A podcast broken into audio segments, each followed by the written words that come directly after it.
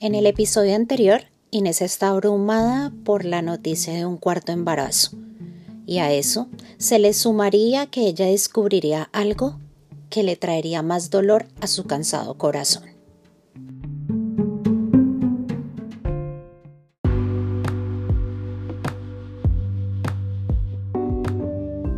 Hola, gracias por estar aquí en Inmigrantes Historias Podcast. Hoy iniciaremos este episodio que se titula Reconciliaciones que te hacen más daño. Un día me puse a organizar el closet y a limpiar a fondo la casa. Entonces fue cuando vi un desprendible de pago del trabajo de Fernando y me di cuenta de la erección. Y ahí fue cuando me llegó una gran desilusión.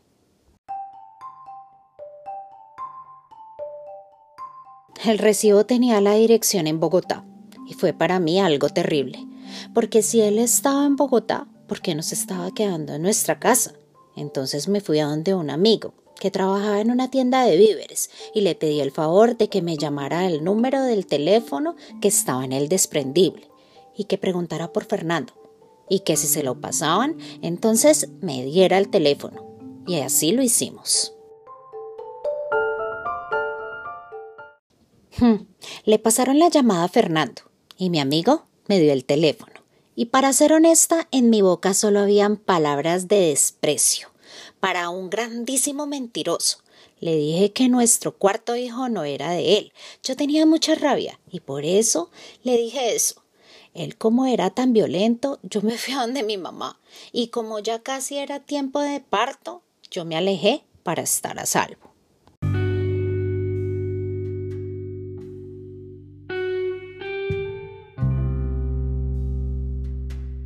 Mi cuarto hijo nació y para sorpresa de todos, era una niña. Mi hermano llevó a Fernando al hospital y cuando él la vio, no había duda de que la niña era su hija, pues era idéntica. Y yo, pues regresé con él otra vez. Para todos era una gran sorpresa. En esa época era muy difícil saber el sexo de bebé que uno iba a tener, pues la tecnología no estaba tan avanzada como ahora.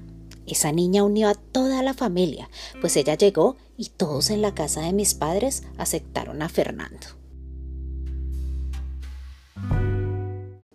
Mis hijos crecieron y pues él volvió a tomar. Ya no me pegaba porque mis hijos varones ya eran grandes y ya no se atrevía a pegarme, porque ellos ya no lo dejaban. En ese tiempo recuerdo que habían racionamientos de luz. Eso significa que cortaban la luz por algunas horas durante el día y por un descuido eso nos dejaría en la calle.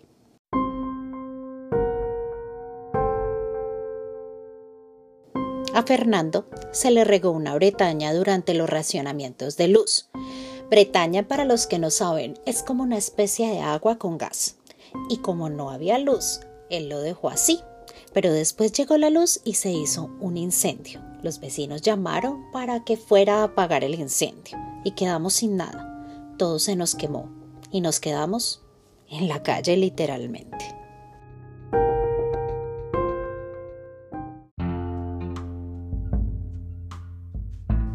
Gracias por estar aquí y recuerda, eres el dueño y creador de tu propio mundo.